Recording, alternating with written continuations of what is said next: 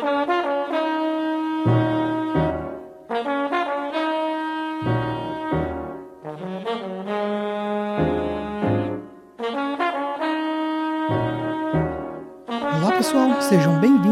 GMPR Cash, o podcast do GMPR Advogados. Eu sou Arthur Siqueira, advogado, sócio GMPR, e irei acompanhá-los nesse sexto episódio. No episódio de hoje, resolvemos trazer dois grandes advogados que representam verdadeiramente o presente e o futuro da advocacia goiana. Ambos participaram ativamente da transformação do OAB nos últimos seis anos, são professores, brilhantes advogados e dedicaram parte das suas trajetórias em prol de toda uma categoria. Mas antes de presidentes de ordem, foram também profissionais de sucesso. Antes foram exímios advogados e antes de advogados, claro, foram um dia estagiários e sonhadores como muitos de nós. Por isso que convido você, ouvinte, para conhecer um pouco mais da trajetória desses dois profissionais e o que eles pensam sobre a advocacia dos próximos tempos. Então prepare seu drink favorito e escolha o melhor charuto para a ocasião, pois o tema hoje é o futuro da advocacia, com Lúcio Flávio e Rafael Lara. Olá, pessoal, por favor, se apresentem. Lúcio.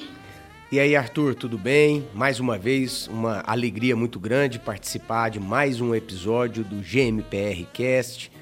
Você, ouvinte, já me conhece. Sou Lúcio Flávio, sócio do GMPR, e estou aqui para desfrutar de mais uma rodada, hoje na companhia do Arthur e do meu grande amigo, advogado Rafael Lara Martins. E aí, Rafael? Olá, pessoal, tudo bem? Eu sou Rafael Lara, advogado, como o Arthur bem disse, antes de advogado, estagiário, acadêmico, mas estamos aqui hoje para compartilhar histórias, pensamentos de uma forma bem informal nesse podcast gostoso do GMPR. Eu fiquei acompanhando os últimos cinco, viu, Arthur? Morrendo de vontade de estar aqui e hoje estamos aí num, num clima bom, num clima bacana.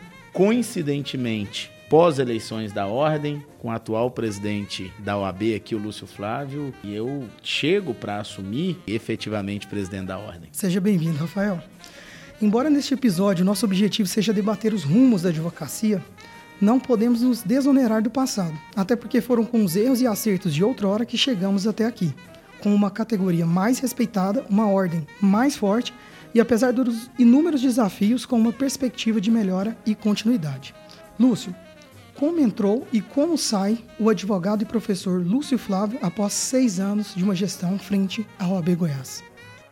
Bom, Arthur, foram dois mandatos de muito trabalho e eu costumo resumir esses últimos seis anos da minha vida dizendo que um gestor público, seja ele um presidente da república, um presidente de ordem, um governador, um prefeito, ele tem uma missão primordial a missão primordial dele é entregar, ao final do seu mandato, uma instituição melhor do que aquela que ele recebeu quando iniciou a sua missão.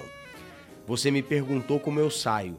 Eu saio nessa perspectiva com a sensação do dever cumprido, pois tenho a convicção que estou devolvendo à advocacia goiana uma instituição muito melhor do que aquela que eu recebi há seis anos.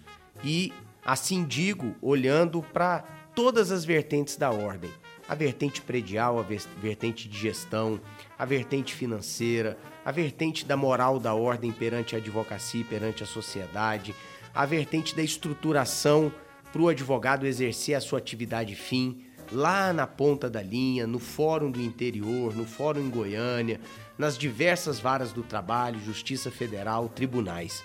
Então a sensação é essa, Arthur a sensação do dever cumprido e a sensação de gratidão extrema por ter a advocacia goiana me dado a oportunidade e ter confiado no meu nome em duas eleições para seguir aí como presidente da ordem nesses últimos dois mandatos. Então é isso, uma sensação de alegria, felicidade e de também é, entusiasmo com relação àquilo que nós plantamos e que eu tenho certeza que a próxima gestão do próximo presidente, Dr. Rafael Lara, tem condição de fazer e fazer muito mais ainda pela OAB Goiás e pela advocacia goiana. Lúcio, mas nem tudo são flores. O ônus do cargo é muito alto, muitas vezes até solitário, e muita gente acredita que seja uma posição de destaque e esquece as pedras no caminho. Houve momentos de turbulência durante esses últimos seis anos de gestão? Arthur, sem sombra de dúvida. Eu costumo dizer que o grande desafio, ou talvez o maior desafio da presidência da Ordem, decorra da própria complexidade da OAB. Eu posso cogitar que exista instituição tão complexa quanto a OAB. Mais complexa do que ela, certamente não há. E só para que nós tenhamos uma noção, a OAB ela tem uma função intramuros muito importante de defesa da advocacia, de defesa das prerrogativas, de estruturação e garantia de que a advocacia vai ter elementos adequados para o exercício da sua profissão, e isso vai desde uma escola superior de advocacia atuante, passando por uma caixa de assistência, até o computador, a mesa, a cadeira, a internet, nos diversos espaços da ordem em todo o estado.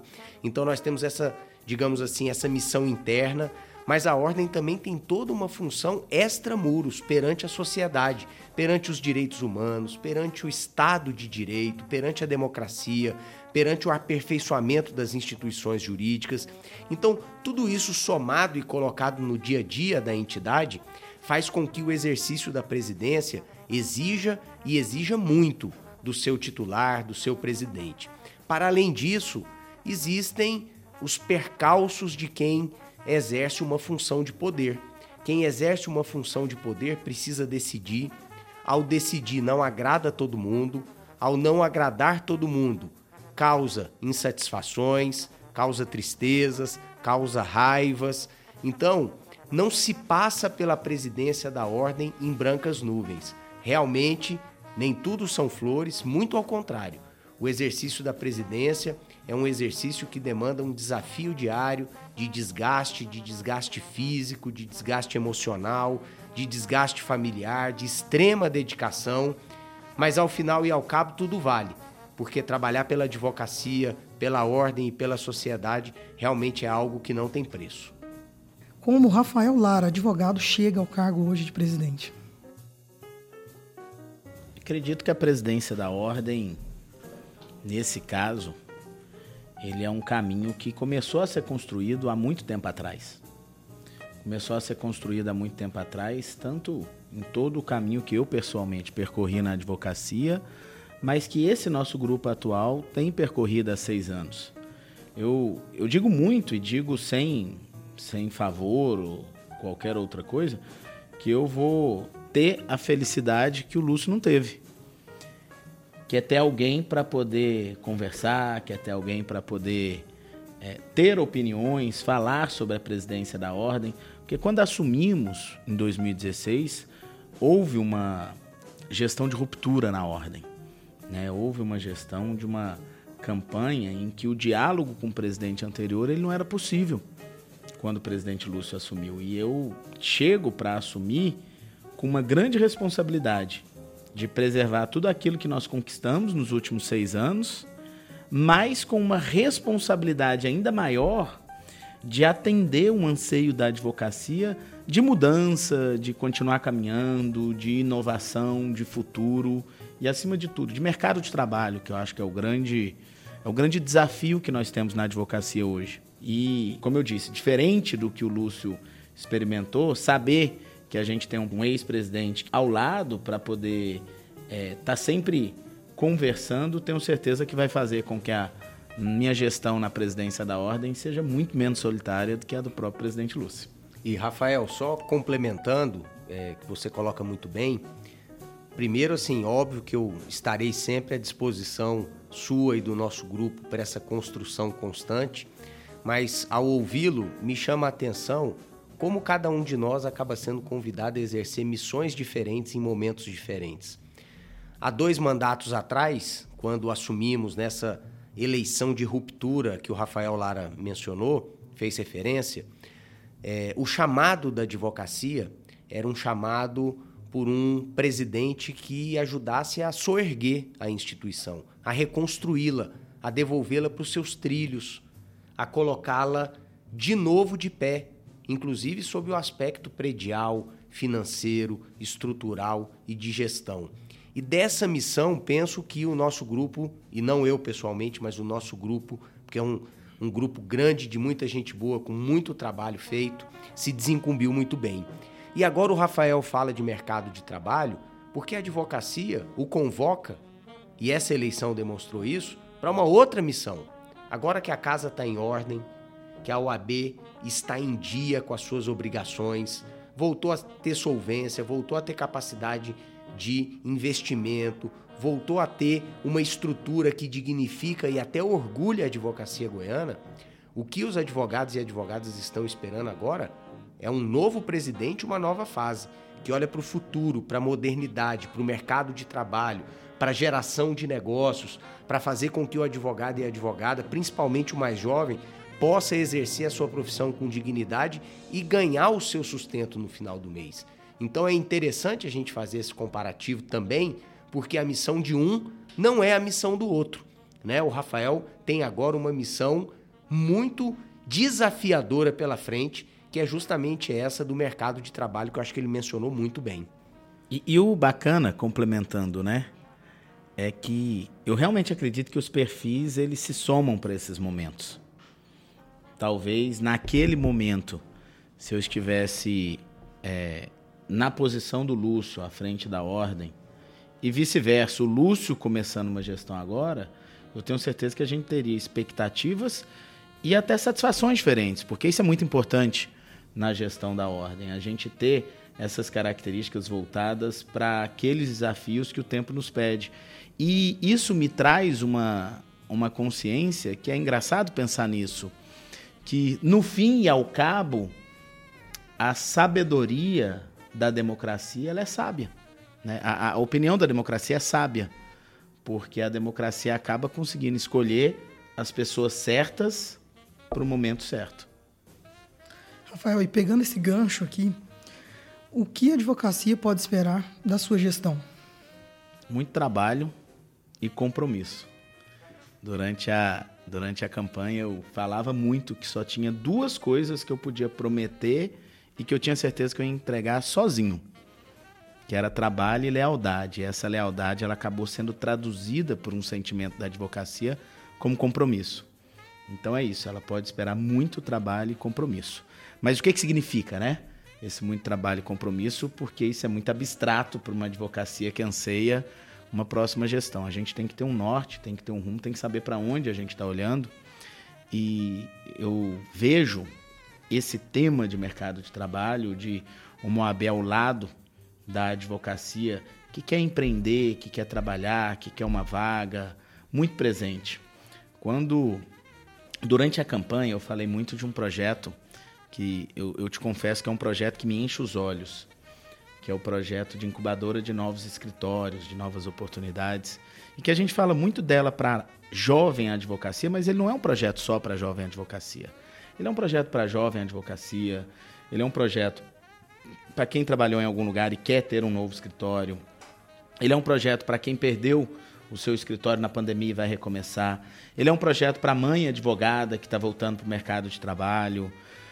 Então ele é um projeto muito legal, muito bonito. E quando eu falo que ele me enche os olhos, é porque eu, eu penso, e penso isso verdadeiramente, quando eu comecei minha advocacia lá atrás e, e lembro de todas as dificuldades, né? De começar a advocacia sem ter, sem ter rumo, sem ter lugar nenhum. E, e esse projeto é algo que eu fico pensando assim: o que, que eu gostaria de ter tido quando eu estava começando? Então é algo que eu penso com, com muito entusiasmo, com muito carinho, assim. É, é, aquele espaço que eu falo, poxa, se eu tivesse recebido isso, seria mais legal. Então você tem um, uma noção de um suporte de tudo aquilo que não é jurídico. Eu não estou diminuindo e nem tirando da mesa o que é jurídico. Esse é um papel da ESA, que a gente já faz, vai continuar fazendo cada vez mais e melhor. Mas eu estou falando de você entender o que é uma empresa, entender que o escritório é um negócio. Você pensar em noções de gestão administrativa, financeira, você entender marketing jurídico, você entender inclusive marketing pessoal, a imagem do advogado, da advogada, entender um pouquinho ali que as contas precisam fechar. Cara, aprender isso sozinho é doído demais. É doído demais, você apanha muito. E, e eu fui uma pessoa que simplesmente abriu o escritório. Então eu tomei muita porta na cara, dei muita cabeçada e ter alguém para dar esse rumo, dar esse norte no início. Imagina você começar um, um escritório hoje, e essa é a ideia do, do nosso projeto de incubadora de novos escritórios, em primeiro lugar, olha, enquanto você está começando e é pequeno, os 12 primeiros meses da sua contabilidade, deixa a gente cuidar para você, até você entender o espírito da coisa. Isso incentiva até a formalização da nossa profissão e da nossa advocacia, porque normalmente quem está começando acaba não formalizando, porque ele pensa, poxa, eu vou gastar para montar, vou gastar para formalizar, aí vou pagar por mês aí para um contador X reais. Às vezes esse X reais é o que sobra para você e olha lá. E aí se você for contratar o contador, não sobra nada para você. E de repente a ordem fala, não, faz o negócio direito que eu vou te ajudar. Então eu, eu acho que isso é muito legal, sabe? Até alguém de repente falou: vem cá, vamos fazer uma marca, vamos fazer um design de um cartão para você. Quer fazer um site? A gente faz aqui para você, a gente te ajuda. Então, eu sou muito empolgado com essa ideia da incubadora de novas oportunidades. E é claro que quando eu falo de incubadora de novas oportunidades, eu sei que não existe na advocacia só quem quer começar um escritório e quer abrir um escritório. A gente também tem que olhar, e isso é algo que, que a advocacia em Goiás ela talvez precise é, é, falar mais sobre isso, de que onde se está, você também cresce. Então, às vezes, você está no escritório, você está numa empresa, e aí a pergunta é: como é que eu vou crescer aqui nesse escritório? E aí, por isso que a gente tem um projeto paralelo, que é o planejamento de carreira. Porque a grande maioria dos escritórios, o assunto de como eu vou crescer e para onde que eu vou, é quase proibido. Né? O advogado jovem está lá dentro e fala: Poxa, eu não vou virar para o dono do escritório e falar, ó, oh, tem espaço para eu crescer? Ele vai olhar para mim e falar que menino insolente, né? E, e, não pode. E eu tenho falado muito sobre isso, de que a gente tem que perder esse medo, a gente tem que planejar a carreira, a gente tem que falar, poxa, aqui onde eu estou, é possível crescer? Sim ou não? E se é possível, o que, que eu tenho que fazer para crescer? E se eu acho que não é possível, antes de eu sair, você tem que entender por que, que eu acho que não é possível? Eu consigo mudar isso? Porque nós temos realidades de planejamento de carreira que elas mudam efetivamente as perspectivas de quem está em qualquer lugar. Só que eu também sei que a advocacia não é feita de quem quer abrir o escritório e também não é feita de quem está trabalhando, mas ela é feita também de quem quer trabalhar. E aí a gente entra com um terceiro programa que a gente vai implantar, que é um programa de conexão conexão de vagas existentes no mercado e conexão de pessoas que querem ocupar essas vagas. Com cursos preparando essas pessoas, com uma assessoria de capacitação e de busca por esses profissionais, e a gente rotineiramente na OAB encontrar, promovido pela própria ordem, eventos em que essas pessoas que querem contratar e as pessoas que querem ser contratadas efetivamente se encontrem. Acho que com isso a gente fecha um, um ciclo voltado para o mercado de trabalho, que isso a advocacia pode esperar da nossa gestão e pode esperar desde o início, porque eu estou com muita vontade de fazer isso acontecer. Rafael, e ouvindo falar sobre essas perspectivas de futuro, eu quero dizer para todos os nossos ouvintes que quando deliberávamos dentro do nosso grupo, perante as lideranças que compõem esse grupo que tem administrado a ordem nos últimos seis anos, uma coisa que eu sempre procurei no próximo líder, naquele que viesse a me suceder, é alguém que tivesse uma visão de ordem, de futuro, de acordo com o tempo. E o Rafael, ele tem isso. O Rafael, ele tem condição de idealizar e executar. A capacidade de trabalho do Rafael é uma capacidade diferenciada. Então eu posso dizer aos colegas advogados, advogadas, aos estagiários, à turma que está chegando e que nos ouve, que tudo isso que o Rafael idealiza aqui e projeta para o futuro será efetivamente entregue e o que é mais importante, uma OAB que, sob a liderança do Rafael, será uma OAB mais próxima, mais acolhedora, que vai estar realmente participando do dia a dia do advogado e da advogada. Então, é muito bacana ver isso, Rafael, ver essa sua vontade de dar a mão realmente para quem está precisando e essa mão amiga é a mão amiga da OAB. Obrigado, Lúcio. E aproveitando esse tema de formação profissional, mercado de trabalho, não há dúvida que vocês trilharam um longo caminho até o sucesso profissional. Do jovem estagiário até o advogado consolidado e posteriormente líder de toda uma classe, é óbvio que nós precisamos aprender com vocês. E, claro, ouvir bons conselhos. Então, por isso, eu abro uma pergunta para vocês dois. Na visão de vocês, o que constrói um profissional de sucesso hoje? Eu quero ouvir primeiro o Rafael, porque em outros podcasts eu já tratei um pouquinho desse tema e faço só o complemento depois. Presidente eleito, por favor. Essa é a pergunta de um milhão de dólares. O que constrói um bom profissional hoje? Eu vou contar uma historinha para a gente poder falar sobre isso. Eu prestei vestibular em 1998. Em 1998, quando eu comecei. Você nasceu em que ano, Arthur? 89. Muito bom. Tinha 9 anos de idade, o Arthur. Então, quando eu prestei vestibular, o que me diziam é: Mas você vai prestar vestibular para direito? A profissão está saturada. E eu me formei em 2003 e dizia que queria advogar. E as pessoas falavam: a advocacia está saturada. Então tem mais de 20 anos que eu ouço que a advocacia está saturada. E as pessoas me perguntam: e está? E eu respondo: com certeza absoluta. Há mais de 20 anos ela está saturada. Para quem ainda acredita que basta você se formar, fazer o exame de ordem, se tornar advogado, sentar na cadeira e ficar rico. Para essas pessoas, a advocacia está para lá de saturada. Então, a gente precisa efetivamente entender que existe toda uma perspectiva de mercado e oportunidades que ela está cada ano que passa mais difícil que o anterior.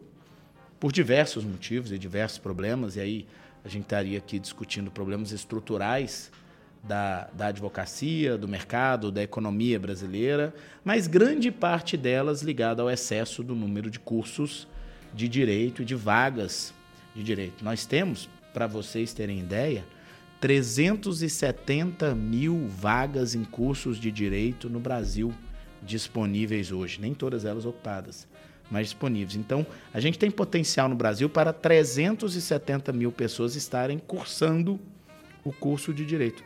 E aí você começa a pensar nisso, em uma progressão que não é nem aritmética, é geométrica, porque todo ano ela aumenta ainda o número de faculdades.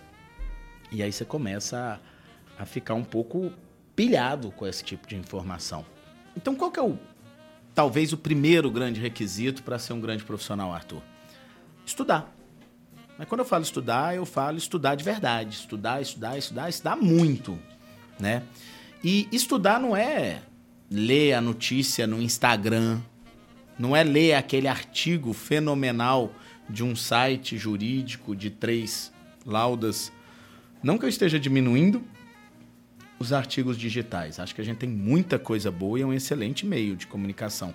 Mas o estudo é muito mais que isso, né? A gente se voltar a livros, se voltar a doutrinas, preparar o nosso arcabouço. Por quê? Esse é o requisito. Tem uma frase que eu gosto muito de brincar quando eu estou falando disso, que é uma frase popular, não sabe brincar, não desce pro play. Então, se você não tiver afim de estudar, você nem desce pro play. Porque não adianta, você não vai fazer parte do jogo. E quando eu falo descer pro play, não significa que você vai se divertir. Estudar para advocacia é um ticket do parque de diversões. Sem aquele ticket, você nem entra no parque de diversões. Mas o fato de você estar dentro do parque de diversões também não significa que você vai se divertir. E aí você tem uma série de outras coisas, planejamentos, ir naquelas atrações, saber as filas. Então, estudar é o requisito mínimo para você ter chance de ser um profissional de sucesso. E a partir daí, você passa a entrar num mundo que o estudo ele não é suficiente. E ele não é garantia de nada, efetivamente, na advocacia hoje. Mas que sem ela, você não vai chegar em lugar nenhum. E o que mais para a gente ter um profissional de sucesso? Aí quem está esperando a receita de bolo aí agora pode baixar a caneta, porque não tem, né? Mas tem algumas coisas que a gente não vive sem. Relacionamento. Você tem que ser uma pessoa apta e que desenvolve e que está aberta à construção de relacionamentos ou networking como as pessoas gostam de falar hoje. Hoje tudo está em inglês, né? Então, networking ou relacionamento. Então, você tem que pensar em ética profissional, na sua imagem profissional. O Lúcio gosta muito sempre de falar sobre a pessoa ir fazendo nome, né? Então, ter a paciência, ali do tempo, de um dia depois do outro, as coisas não acontecem da noite para o dia. Agora, vem cá, quantas pessoas vocês não conhecem que estudam muito, que faz um bom networking, tem uma boa rede de relacionamento, que é um profissional ético, que efetivamente está atenta às novas tecnologias, que estuda gestão, que tem uma, um olhar voltado para a advocacia bacana e que trabalha bem, que ganha bem, mas que não acertou aquela mão ainda. Muitas. E aí eu tenho uma brincadeira que eu sempre faço, Lúcio. Existe ação de mil reais, que você vai ganhar mil reais de honorários? Todo mundo que está ouvindo falar, existe, né? Existe ação que você ganha 10 mil reais de honorários numa ação? Aí o pessoal já começa a pensar assim, falar, diz que tem, né? E aquela ação de 50 mil reais, que você ganha 50 mil reais de uma vez, existe? Aí diminui o número de pessoas que estão ouvindo e falam, não, é, já ouvi falar. Lá no escritório do Lúcio deve ter umas assim, né? E aquelas ações para pagar 300 mil reais, será que existe? Aí o povo falou, não, isso aí é igual caviar, nunca vi nem comi, eu só ouço falar. Mas a brincadeira que eu faço é pelo seguinte, onde estão essas ações? Como é que se chega efetivamente ao grande boom da advocacia? Estudar, networking, gestão, formação lateral, relacionamento, tempo, paciência, ética, isso me garante que eu vou chegar lá? Não. Então, o que, que é que eu preciso pensar? Diferencial. Você precisa se diferenciar de alguma forma na advocacia. E é aqui que eu falo que não existe receita de bolo. Cada um vai apresentar um diferencial de acordo com a sua realidade.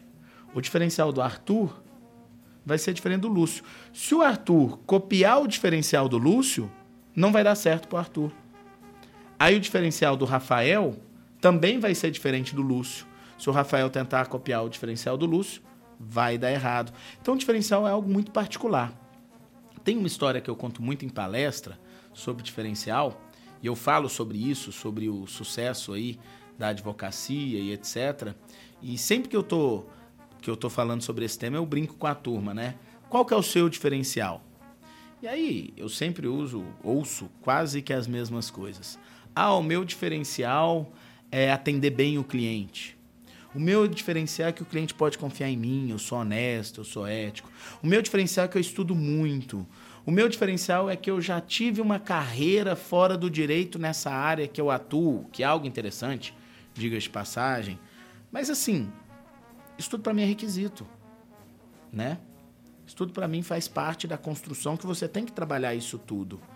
E aí uma vez eu estava numa uma palestra no interior e um colega levantou a mão e falou: Eu tenho uma van. Aí eu olhei aquele negócio, eu tenho uma van, né? Eu falei: Conte-me a respeito dessa van, deixa eu entender. Aí ele falou: Olha, na minha cidade, eu sou da cidade X, que é uma cidade que ficava 80 quilômetros da, da cidade que eu estava lá dando a palestra.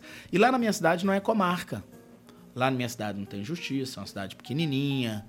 E lá tem três advogados na minha cidade. E falar a verdade, professor, é um terror, é uma, é uma tristeza aqui lá advogar lá. Mas você tinha um cara que estava me devendo uma vez e me entregou uma van para pagar, e eu reformei a van. E aí eu comecei a levar o pessoal que ia para uma audiência na van, aí levava as testemunhas. Aí no dia que a minha van ia, todo mundo sabia que minha van vinha para a cidade, pegava carona. Aí eu comecei a pegar um café, um, uma água, conversava com todo mundo ali na van. E a verdade é que hoje eu tenho 90% das ações da cidade. E tem gente lá na cidade que sempre procurava um advogado aqui da comarca, porque aí não tem um curso de viagem do advogado, que pararam com isso. Então eu tenho uma van tanto é que todo mundo na cidade me conhece como Doutor Davan. E o meu nome não é Davan, né? É o Doutor Davan. Mas eu olhei aquele negócio e falei, cara, é a primeira vez que eu ouço um diferencial numa sala de aula. Você tem um diferencial. Aí ele virou para mim e falou: É, professor, mas os outros dois lá estão juntando para comprar uma van. e aí me remete àquela história, uma frase célebre, né? Em que fala: o que te trouxe até aqui não é o que vai te levar adiante. Então, além de ter um diferencial, você ainda precisa estar em constante crescimento e se reinventando a todo tempo na advocacia. Uma profissão complicada essa nossa que a gente escolheu. Então, qual é o seu diferencial? E aí eu vou fazer aqui um exercício com os ouvintes que eu gosto de fazer. Imagina, Arthur, que você é procurado, é procurado pela pessoa que você mais ama na vida. E aí quando eu falo a pessoa que mais ama na vida, os ouvintes têm, pode ser filhos, pais, cônjuges, né? Então a pessoa que você mais ama na vida, a pessoa mais importante da sua vida. E ela é procurada, e você é procurado para resolver um problema jurídico da sua área, da sua área. Para essa pessoa que você mais ama. E é um problema tão grande que vai mudar aquela pessoa para sempre. Vai mudar a vida daquela pessoa para sempre. E é lógico que você não vai atuar nesse processo. Então, o exercício que eu quero fazer com cada um de vocês é: para quem você vai levar esse processo? Essa é uma pergunta que eu acho que a gente pode se responder. E aí, agora que você pensou em para quem você vai levar esse processo, eu te faço a segunda pergunta: por quê? E aí você começa a entender o que é diferencial na advocacia e você começa a entender o que, que precisa ser feito para ser um advogado de sucesso. Rafael, é muito interessante tudo que você colocou e eu quero só fazer um arremate disso, aproveitando até que, que esse nosso podcast fala de advocacia, de ordem e algo que ficou talvez marcado ao longo desses meus seis anos foram as entregas de carteira e o presidente sempre faz uma oração de boas-vindas aos advogados. E obviamente que em seis anos eu procurei variar o discurso, tem que ser assim, mas existe uma fala que eu reiteradas vezes a fiz e ela sempre foi muito bem recebida pelos novos advogados. E ela trata exatamente disso que é preciso para ser um bom advogado, um bom profissional. E eu resumo nessa fala que um bom profissional ele precisa de observar três palavras que o Rafael aqui mais ou menos já iniciou: paciência, persistência e excelência. O que o Rafael colocou aqui perpassa pelas três, mas só dando um destaque a cada uma delas. A paciência é essencial porque a advocacia exige maturidade e maturação. Exige maturidade do profissional e existe maturação do seu tempo como profissional. Então, os jovens que ingressam na carreira normalmente querem o sucesso profissional, o reconhecimento, a grana. Não é para hoje, não, é para ontem. E isso pode acontecer na profissão de corretor da bolsa de valores, pode acontecer no, na profissão de cantor ou de cantora que o camarada estoura com uma música. Na advocacia isso não vai acontecer. Então a advocacia é preciso paciência para que haja esse período de maturação. A segunda palavra que eu costumo dizer aos colegas que recebem a carteira é que eles tenham persistência. Porque haverá o dia que você vai se indispor consigo mesmo, vai se chatear com o judiciário, vai achar que você não é feito para aquela profissão, vai desanimar. E muita gente, quando esse desânimo se abate sobre ele, no exercício da advocacia, abandona a carreira. E às vezes abandona no momento que está pertinho de fazer a virada. Então eu costumo dizer que além da paciência, para ser um advogado de sucesso é preciso ser persistente. E a persistência diz respeito principalmente a ser persistente consigo mesmo e contra as suas próprias fraquezas. E além da paciência e da persistência, o terceiro requisito é a excelência, que, como Rafael muito bem colocou, é o compromisso do advogado com a sua formação intelectual. Ser advogado é fazer um compromisso diário com leitura, com leitura de textos de lei, de jurisprudência, de doutrina de verdade, de aprofundamento na sua área, de especialização, de mestrado, de doutorado, de dar aulas, de não só, Rafael, ler os artigos, mas talvez e sobretudo escrevê-los. Oferecer e compartilhar o seu conhecimento também é uma forma de, inclusive, se colocar numa posição de destaque, captar clientes, captar simpatias. Então, para Só complementar aí paciência, persistência e excelência. Obrigado, Lúcio. E já que estamos aqui para falar dos rumos da advocacia, precisamos falar sobre tecnologia e direito. Conceitos como legal design, visual law, jurimetria, inteligência artificial, esses termos estão cada vez mais presentes na nossa rotina e transformando rapidamente a advocacia. Além disso, após a pandemia, tivemos que dar um grande salto para nos mantermos próximos e conectados. Audiências virtuais, sustentações orais, tudo de forma virtual. Mas muitos confundem o novo com o bom, a novidade com novos padrões, e isso é muito perigoso. Por isso eu gostaria de saber de ambos até que ponto essa transformação e essa tecnologia impactou, acelerou ou atrapalhou a advocacia. Eu não acho que tenha atrapalhado, certamente impactou muito. O grande segredo aí, Arthur, é de o advogado e a advogada procurarem se adequar com sabedoria a essas mudanças tecnológicas. Não se pode pretender ficar no ontem, portanto, negar que o direito e que o judiciário se virtualizaram, negar a realidade de que hoje nós fazemos sustentações orais e fazemos audiências via Zoom e outros aplicativos similares, ou que o judiciário cada vez mais está se utilizando da inteligência artificial.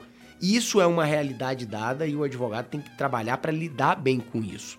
Agora, o que eu faço questão sempre de colocar é que a advocacia ela nunca vai perder a sua essência, a sua essência de um trabalho intelectual diferenciado, o diferencial de servir ao cliente dentro daquilo que ele realmente precisa. Então, as ferramentas tecnológicas elas devem ser percebidas e recebidas por nós, advogados, como um incremento para a nossa profissão, mas elas não substituem e não substituirão jamais a essência. E eu termino esse raciocínio fazendo uma comparação. Nós podemos hoje fazer uma sustentação oral daqui de Goiânia lá no STJ sem sair aqui da nossa sala no GMPR, é verdade. Mas o trabalho de estudar o processo, escrever uma boa sustentação oral e convencer os ministros do Tribunal Superior continua sendo exatamente o mesmo. Portanto, é saber lidar com as melhorias, saber lidar com as ferramentas, mas nunca esquecer que a advocacia tem um núcleo essencial que continua sempre o mesmo. Olha, falar de tecnologia no direito é pensar exatamente numa nova realidade e desafio da advocacia. E você, você trouxe dois assuntos dentro de um só. Você traz ao mesmo tempo as novas tecnologias na operação da nossa profissão. E não tem jeito de negar que isso impacta sim o mercado. Eu tenho falado isso há alguns anos. Hoje a gente tem. Se, se alguém já foi, por exemplo, na Fenaló, você volta da Fenaló com um misto de empolgação e desespero. Porque você começa a enxergar o que vai acontecer na advocacia daqui uns dias. Quando ainda tínhamos diligências e a pandemia acabou com o mercado de trabalho de diligência, talvez volte, né, depois, mas a verdade é que durante a pandemia o mercado de trabalho de diligência foi ceifado. Muita gente que trabalhava com diligência acabou tendo problema a gente já estava começando a ver aplicativos que tavam, estavam uberizando as diligências jurídicas. Algo que já era é, um mercado complicado, um mercado açoitado, e aí você vinha uberizar. E uberizar não tem nada a ver com a empresa Uber, que ficou famosa, mas no sentido de, de criar o acesso por aplicativo de diligência. Você abria, eu vi lá é, um aplicativo e colocava: ó, eu preciso de um advogado na cidade X para fazer uma audiência na data tal e no horário tal. E aquele aplicativo disparava aquilo para os advogados daquela cidade que estavam cadastrados na base dele, o primeiro que respondesse, você fazia uma relação. É literalmente uberização da diligência. E já existe, já existe programas, tem um grande escritório do Nordeste que trabalha com massa, que ele não contrata advogados o que, que ele faz? Ele coloca no sistema dele, ele faz um grande cadastro, aí ele avalia o conhecimento, a capacidade de peticionamento dos advogados, ele faz um grande cadastro e aí fala, ó, preciso de um RO. de um recurso ordinário, né? Foi mal de advogado trabalhista. Precisa de um recurso ordinário, de um recurso de apelação. Aí ele coloca no sistema dele que ele precisa daquele recurso. Aí ele adianta no sistema é, o prazo que ele precisa do retorno e o valor que ele vai pagar por aquele recurso. Aí todo mundo que está cadastrado na base dele recebe aquilo. O primeiro que responder pega. Entende? Então, isso já é uma coisa que não tem dúvida de que impacta o mercado. E, e os grandes escritórios, principalmente os escritórios que trabalham com massa, e que tem muita gente fazendo copia e cola o dia inteiro, é muito rápido a substituição dessas pessoas pelos programas. Então a gente tem que pensar nisso. A gente tem um excesso de cursos de direito que geram um grande número de advogados e uma tecnologia substituindo uma mão de obra e lá no horizonte aparecendo é, os cursos de tecnólogos em direito para poder fazerem esse trabalho do copia e cola. Então, é preocupante. A verdade é essa, é preocupante. Nós temos muitos desafios de regulação desse mercado, de capacitação e de incentivo à advocacia ser muito mais do que isso de fato. Mas aí você traz também um outro tema que é, é a parte gostosa do futuro, da tecnologia, da mistura com direito. Você traz legal design. Eu acho muito bacana falar em legal design, né? Você pegar um, um, um os memoriais que você tem que apresentar para um ministro, para um desembargador, e você, no lugar de levar ali memoriais, duas, três, máximo quatro laudas ali, para resumir o seu caso e despachar com ele, você transforma aquilo no legal design e aquilo vira uma espécie de uma revista, né? Que pode ser eletrônica ou física e que você desenvolve isso e você faz fluxogramas, faz é, cenários, você acaba desenvolvendo ali é, dentro daquele, daquele trabalho. Eu até fiz uma live sobre isso no meu Instagram. Eu, eu tenho uma live toda sexta-feira de manhã de prática trabalhista e uma delas, e eu faço ela sempre com a professora Carolina Tupinambá, uma colega professora do Rio, e ela usa muito legal design. E a gente passou uma live inteira falando de legal design e ela mostrando como é que ela faz. Cara, é uma nova realidade. E aqui a gente, eu conheço muita pouca, muito pouca gente aqui em Goiás que já está efetivamente utilizando legal design. Eu não uso ainda no meu escritório, mas coincidentemente essa semana agora que a gente está gravando, é, eu chamei uma advogada lá do escritório que tem aptidão, que gosta, e virei para ela e falei: ó, para procurar um curso de legal design para você que eu vou pagar. Né? É claro que ela não vai achar um curso de legal design, ela vai achar um curso de design, vai desenvolver as ferramentas, vai aprender a fazer, e o legal é por conta dela. Então, o direito ele impacta muito o mercado da advocacia, para o bem e para o mal.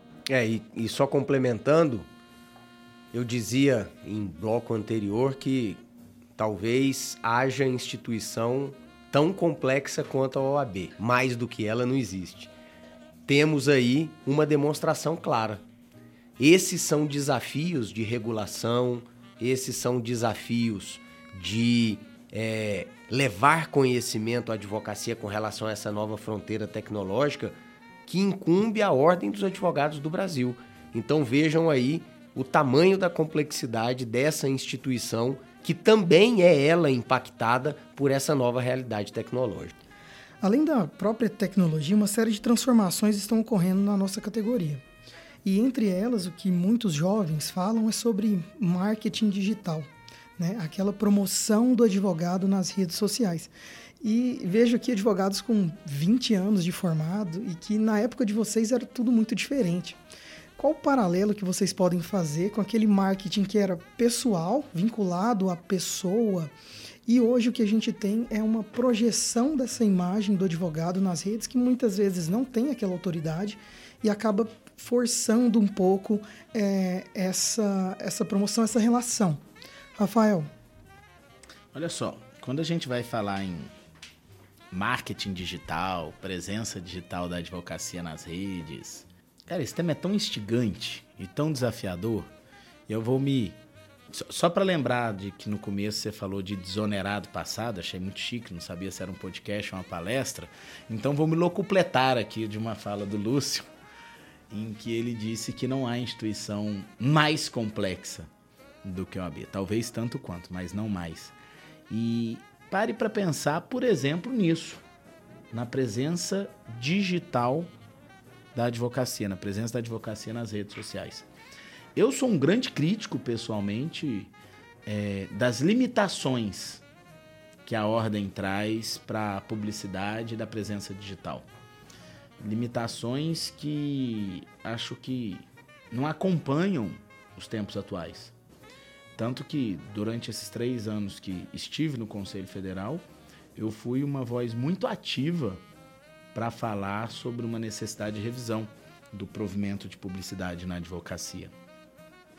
E alteramos, né? Alteramos há, há um tempo já. E a gente está vivendo essa alteração, a gente está nessa fase de, de mudança, mas alteramos timidamente, só que alguns pontos que já eram evidentes e eram praticados por todo mundo. Então, quando a gente fala em presença digital na advocacia, antes de entrar efetivamente na pergunta que você fez, da qualidade, da autoridade e de etc., é importante a gente pensar no que, que significa presença digital da advocacia, quais são as consequências e como a ordem tem que olhar para isso. Eu acho que é, é fundamental. E eu acho que a gente tem a necessidade de uma abertura para o mundo digital, principalmente a pandemia. A pandemia ela, ela não muda o futuro, mas ela é fazendo uma analogia, né, ao famoso filme do Schwarzenegger, a pandemia é um acelerador do futuro. Né? Então, tudo que, que com certeza estaria acontecendo daqui 5 ou 10 anos foi antecipado em razão da pandemia. E essa visão digital de todo mundo, a gente está gravando o podcast aqui presencialmente, né, no, no, escritório de vocês, mas eu gravei durante a pandemia um podcast, um podcast online né, em que as pessoas que estavam gravando um podcast comigo, elas sequer estavam na mesma cidade em que eu estava. E isso é uma realidade, isso, isso não bate na porta. Isso já derrubou a porta, a janela, a parede e o que mais tem pela frente. E aí essa presença digital passou a ser uma, uma coisa que começou a incomodar a advocacia a partir de quando? E aí eu vou puxar o gancho da sua pergunta dessa presença, dessa autoridade e etc. E olha o quanto isso é dicotômico e interessante. Eu tenho uma parte da advocacia e falo, olha, abrir publicidade da advocacia no mundo digital vai acabar com a jovem advocacia. Vai acabar com a jovem advocacia porque o grande poder econômico dos grandes escritórios vão dominar o mercado publicitário, vão dominar as redes, vão dominar os investimentos de posts patrocinados, porque ninguém vai conseguir é, enfrentar, brigar, é, competir com o poder econômico das grandes bancas. E uma outra parte de igual tamanho da advocacia fala: olha, a restrição de publicidade na advocacia, inclusive do meio digital, é para proteger os grandes escritórios porque o pequeno advogado não tem relacionamento, não tem como se relacionar, não tem como ter aonde chegar, e aquela única esperança que ele teria de conseguir enxergar em alguém, eles vão lá e não deixam, vão lá e ceifam a oportunidade. Então está protegendo os grandes escritórios. Tá vendo tanto que isso é complicado? Eu tenho parte que fala que na guerra grandes versus pequenos isso protege os pequenos e parte que fala que na guerra grandes versus pequenos isso protege os grandes. O que mostra o quanto o tema ainda está imaturo para gente, para todos nós. E, e qualquer rumo que a gente tome é uma tentativa. E não tem jeito, a gente vai ter que viver de tentativa e erro. E eu sou um defensor da abertura. Eu sou um defensor da abertura, com responsabilidade, com sobriedade, com cautela, com limite. Acho que não cabe a ninguém transformar a advocacia brasileira num Better Call Saul aí quem não assistiu a série, que assista lá para entender, mas numa, numa, em algo pejorativizado da publicidade na advocacia. Se, se, quiser alguma coisa mais brasileira, né? Tem gente que não gosta da gente citar as séries americanas para dar exemplo. Pega, eu esqueci o nome daquele advogado da grande família, o, o, advogado que, que aparece lá na série da Grande Família aqui no Brasil, que é aquele advogado que tem velório, ele está distribuindo cartão para viúva, entendeu? Então é uma coisa bem pejorativizada. E isso tudo alia a um problema que a gente tem: a frivolidade da densidade. E aí, de repente, você pega um colega advogado que tem seis meses de advocacia e que está lá no Instagram ensinando as pessoas a rotina da advocacia a advogar. E tem muito mais autoridade digital, seguidores e presença do que de repente alguém que tem 20 anos de advocacia. E eu não estou diminuindo esse trabalho digital dessa pessoa. O problema aqui é outro, não é dela. Parabéns para essa pessoa que alcançou um público digital e conseguiu se efetivar ali. O problema é outro, é a venda de ilusão. E aí hoje o que, que eu percebo? Eu falo isso pela ESA. Todo mundo pensa, quando, se eu falar para você, se a gente estivesse fazendo um podcast sobre marketing jurídico, o que, que é o um marketing jurídico para você? Tem muita gente que pensa que marketing jurídico é o Instagram. Não, se eu tiver um Instagram legal, eu tenho um bom marketing jurídico. E não é. Instagram não dá cliente para ninguém. Ele pode dar, dependendo do seu público, dependendo das ferramentas, dependendo do que você faz. Ele pode dar. Mas, por exemplo, eu tenho uma presença grande em rede social. O meu Instagram não me traz clientes. Se eu tivesse um outro público e um outro nicho de mercado de atuação na advocacia, eu tenho certeza que ele daria. E aí eu voltaria a linguagem para isso. O meu Instagram, meu Instagram é um Instagram de professor, é um Instagram de compartilhar conhecimento. Agora ele está vivendo momentaneamente uma crise de identidade. Porque depois de eleito, eu não sei o que, que eu faço lá no meu Instagram. Desde a eleição, não escrevo mais nada lá. Tô com, né? Mas a brincadeira é, é, o Instagram sempre foi um Instagram de professor, de compartilhamento de conhecimento entre colegas advogados. Isso não me traz cliente. Se eu tivesse uma linguagem voltada para um público de pessoa física, ele me traria clientes. Só que eu não, eu não usaria esse meu Instagram, porque o meu Instagram não tem esse público. Mas em resumo, Arthur, não nos cabe sinceramente falando, criticar quem tem um alcance digital, ainda que esse alcance digital seja incompatível com o conhecimento jurídico daquela pessoa. Primeiro, porque existe um mérito no alcance digital. Não é fácil. Quando você diminui o alcance digital, ou você não sabe do que você está falando, você está com inveja. Porque existe um mérito no alcance digital. Segundo, o fato desse alcance digital eventualmente conquistar clientes, como eu acabei de dizer, não significa que vai conquistar. Sem conhecimento jurídico, é a mesma coisa de um restaurante abrir com muito marketing, lotar e não ter uma boa cozinha. Ele não vai conseguir entregar, ele vai quebrar em um mês. Todo mundo vai lá porque está empolgado e aí vai chegar lá e falar: Poxa, mas é isso. E não vai conseguir entregar. Então as coisas têm que andar junto. Não adianta ser fake. Não adianta você ter uma super presença digital sem conhecimento jurídico para entregar o que você está prometendo, o que você está vendendo ali para as pessoas.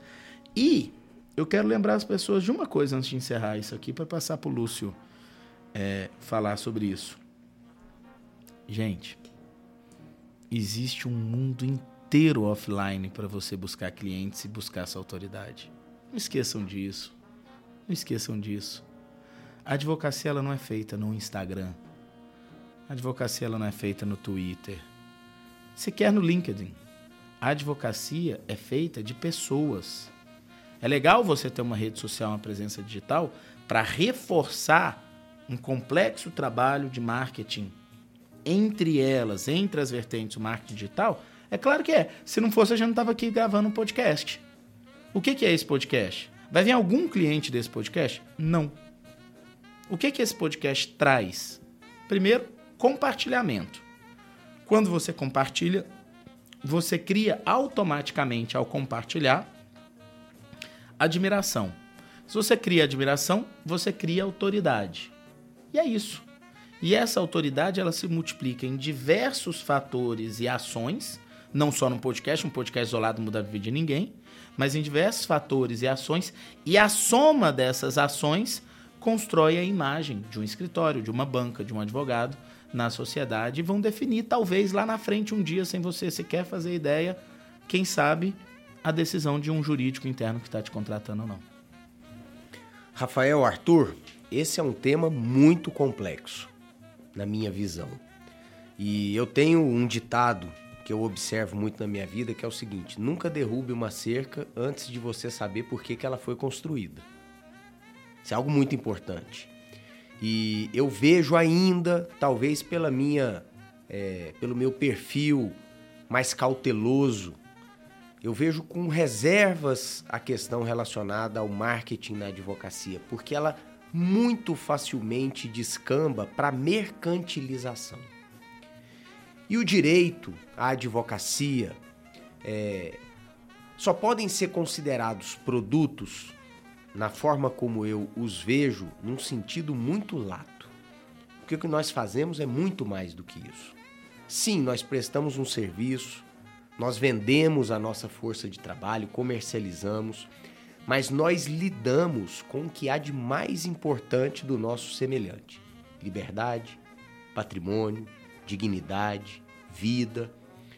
E a advocacia é uma profissão que, exatamente por isso, não se coaduna bem com mercantilização. Então, o afrouxamento indiscriminado, e não é isso que aconteceu no âmbito da OAB, não é isso que eu estou falando, só estou fazendo um alerta para reflexão. O afrouxamento indiscriminado das regras de publicidade na advocacia brasileira podem sim conduzir a advocacia brasileira a um modelo de negócio parecido com os Estados Unidos. E podemos ter sim, usando a lembrança do Rafael, um Better Call Saul em cada esquina desse país. O que na verdade não é marketing, isso é mercantilização de uma profissão que tem uma raiz quase sagrada, para não dizer sagrada de verdade. Então, vamos tomar cuidado, vamos olhar as amarras que estão postas e vamos pensar antes de derrubá-las as razões pelas quais elas foram construídas. O Lúcio é muito feliz quando ele fala em não destruir as cercas sem saber por que, que elas foram construídas. Mas quando eu penso em cerca, eu também penso numa outra parábola famosa, que é a da vaquinha, né? De matar a vaca. Não sei se vocês conhecem essa parábola. Diz a lenda que tem um sábio que estava andando e encontrou num rancho, para tentar falar bem rápido, uma família muito pobre, muito pobre mesmo. E essa família só tinha uma vaca, e dessa vaca tirava o seu sustento, tirava o leite, o leite que sobrava vendia, comprava uma comida, aquela coisa. E aí esse sábio parou lá para pedir água. E eles falaram para ah, então o senhor é um sábio, o que, que a gente faz para melhorar de vida? O sábio passou aquela noite ali com eles, conhecendo, conversando. No outro dia, antes de ir embora, virou para ele e falou: Mata a vaquinha. O pessoal fica indignado, enxotou ele de lá falou: Quem é você? Vem cá, manda a gente. A única coisa que deixa a gente vivo é a vaca, né? E esse sábio foi embora, enxotado de lá. Uns dois, três anos depois, o sábio tá passando por aquele lugar de lá. Falou, Como é que tá aquele pessoal da vaca, né? Passa por lá e a área deles estava completamente diferente estava plantada, tinha criação de porcos, tinha galinha. Aí ele parou lá e falou: O que, que aconteceu? E aí eles disseram: Rapaz, você não é de ver que a vaca morreu? E quando a vaca morreu, a gente teve que se reinventar. Teve que dar os pulos, né? E aí a morte da vaquinha foi a melhor coisa que aconteceu lá. E a mercantilização da advocacia ela precisa ser, do ponto de vista ético, disciplinar e técnico aqui, eu acho que ela precisa ser interpretado. Como que eu vejo a mercantilização? É eu transformar a advocacia no, ó, Black Friday. Você contrata uma defesa e ganha outra. Não dá. Isso é mercantilizar a advocacia. Promoção no mês de agosto, mês da advocacia, 30% de desconto na consulta. Não. Isso é mercantilizar. É você tratar ali como um produto, trazer liquidação. Isso não dá. Mas quando você vai historicamente pensar nas regras restritivas de publicidade, primeiro que elas não são da advocacia. elas são de todas as profissões liberais. Então, as regras, por exemplo, da medicina, da fisioterapia, da psicologia, da odontologia, éticas de publicidade são muito parecidas. Muito parecidas. Que foram feitas no momento da sociedade e que se entendia que os profissionais liberais não eram profissionais ligados ao comércio. Eu estou falando lá de atos do comércio, do código comercial. E aquela visão que eu tinha que separar o que, que eram atos de comércio de exercícios profissionais. E que os profissionais liberais, uma casta diferenciada, e tem até um capítulo diferenciado na classificação lá na CLT, eles não poderiam se misturar com esse povinho não estudado do comércio. Lógico, estou falando isso com todas as aspas do mundo. E a mercantilização seria um pecado. Isso para para defender aqui essa ótica de que existe uma abertura. Mas é claro que existe por trás disso, e voltando para a advocacia, uma necessidade de preservação, e aí a gente fala de não incentivo à judicialização. Nós temos uma norma ética expressa de que a gente não pode incentivar a judicialização. Poxa, mas. E aqui eu trago só como reflexão. Acho que o que é norma tem que ser aplicado, respeitado e obedecido, que fique claro. Mas, poxa, o que, que significa não incentivar a judicialização? Se eu abro a internet e falo, você que está dentro dessa condição está sendo enganado e deve buscar a reparação do seu direito. Se alguém fizer isso na rede social, nós somos obrigados, em decorrência das nossas normas ético-disciplinares, dizer que ele está incentivando a judicialização e trazer aquela pessoa para responder um processo ético-disciplinar. Mas vem cá, esse incentivo à judicialização, que um dia foi estabelecido como uma norma ético-disciplinar dentro de um outro contexto, em se tratando hoje, Lúcio, de uma sociedade voltada à informação, à publicização, e que todas as informações são passadas em um piscar de olhos. Será que tem sentido? Então, assim, é complicado. Eu sei que a gente tem uma série de preocupações, algumas que a gente é, pode expor e outras talvez nem tanto, mas de uma preservação da advocacia. Afinal de contas, se a gente assume que a advocacia possa ser mercantilizada, e repito, não defendo a mercantilização sobre a ótica, sob a ótica que eu estou aqui dizendo que seria mercantilização. E sim uma abertura maior do que a gente tem hoje.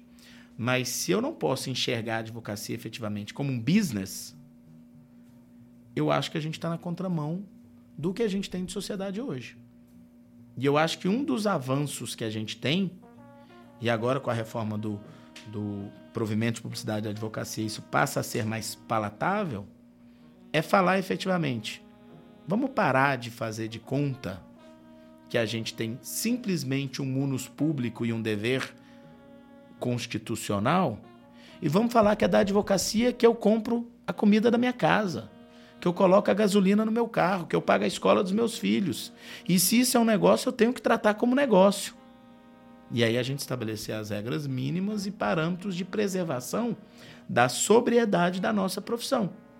Porque talvez o risco maior é a gente jogar na lama a sobriedade da nossa profissão e, quem sabe, até um mínimo que a gente ainda tem que sempre estabelecer de equiparação das carreiras, do ponto de vista judiciário, de preservação das nossas prerrogativas.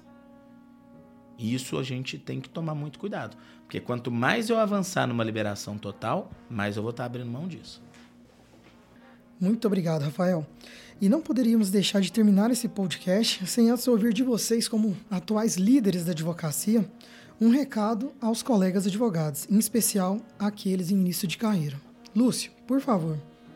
Arthur, primeiro te agradecer pela mediação, de mais um GMPR Cast muito bacana. Agradecer a presença do Dr. Rafael Lara, que nos brinda com a sua presença e as suas muito boas colocações no nosso GMPR Cast. Eu quero dizer o seguinte, Arthur, que como disse no começo, termino o meu segundo mandato com a sensação do dever cumprido, feliz de ter podido deixar minha contribuição à ordem, à advocacia, à sociedade goianas. E vejo um futuro promissor para a nossa instituição e para a nossa profissão. Sob a condução do Rafael Lara, eu tenho certeza que nós teremos mais um ciclo de mudanças e inovações na UAB Goiás, um ciclo que já vem acontecendo há seis anos e que, pelo perfil realizador do Rafael, ele tem condição de imprimir uma maior velocidade.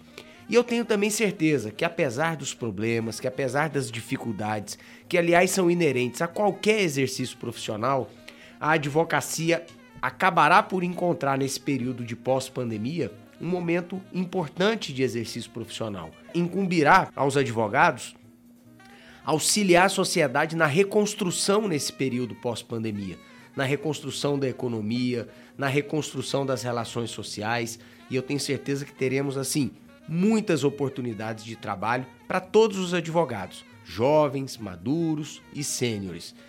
E de agora em diante, incumbirá a nova liderança da nossa instituição, que é o Dr. Rafael, que vai falar agora depois de mim, a condução dessa complexa entidade que tem muito ainda a fazer pela advocacia de Goiás e pela sociedade goiana. Portanto, é isso. Muito obrigado e até o próximo GMPR Cast, né, Arthur?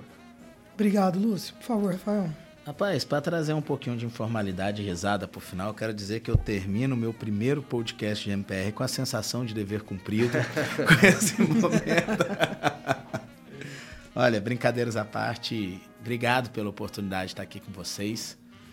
Poder participar desse podcast MPR é uma, é uma honra, eu tenho certeza que muita gente quer já participar, já tá, estamos no sexto episódio, já ficou aí, o pessoal sempre esperando o próximo. Então eu estou verdadeiramente feliz, tá? Parabéns pela iniciativa de vocês. Eu acho que o GMPR ele tem se mostrado muito mais do que um escritório de advocacia. Pela criação do próprio instituto, a gente vê alguém que quer contribuir com a sociedade, quer compartilhar conhecimento, oportunidades, isso é muito bacana. E dizer aqui, Lúcio, que sei de toda a responsabilidade que é lhe suceder na ordem, porque nós tivemos efetivamente, eu digo isso sem nenhuma sem nenhum puxa-saquismo, né? E sem nenhuma sombra de dúvida, você foi efetivamente o melhor e maior presidente que a OAB Goiás já teve em sua história. Esses últimos seis anos foram efetivamente transformadores e fazendo aí uma analogia com o nosso jingle de campanha, poder entrar na ordem em uma casa que o Luz Flávio arrumou vai ser uma oportunidade, mas muito mais que uma oportunidade, vai ser um desafio. A régua está muito alta. A verdade é essa. A régua está muito alta. Mas eu tenho certeza que juntos, afinal de contas, eu não está fora do sistema, né, presidente? Presente. O senhor não está fora do sistema. Eu tenho certeza que juntos a gente vai continuar trabalhando muito e fazendo por onde. Arthur, parabéns. Excelente condução. Que a gente tenha oportunidades outras em diversos momentos de estar juntos novamente. Um grande abraço aí a todo mundo que está ouvindo e até a próxima. E a você, ouvinte, muito obrigado pela companhia e fique ligado. Esse foi mais um GMPR Cast, o podcast do GMPR Advogados. Este podcast foi dirigido e produzido por agenciabemtv.com.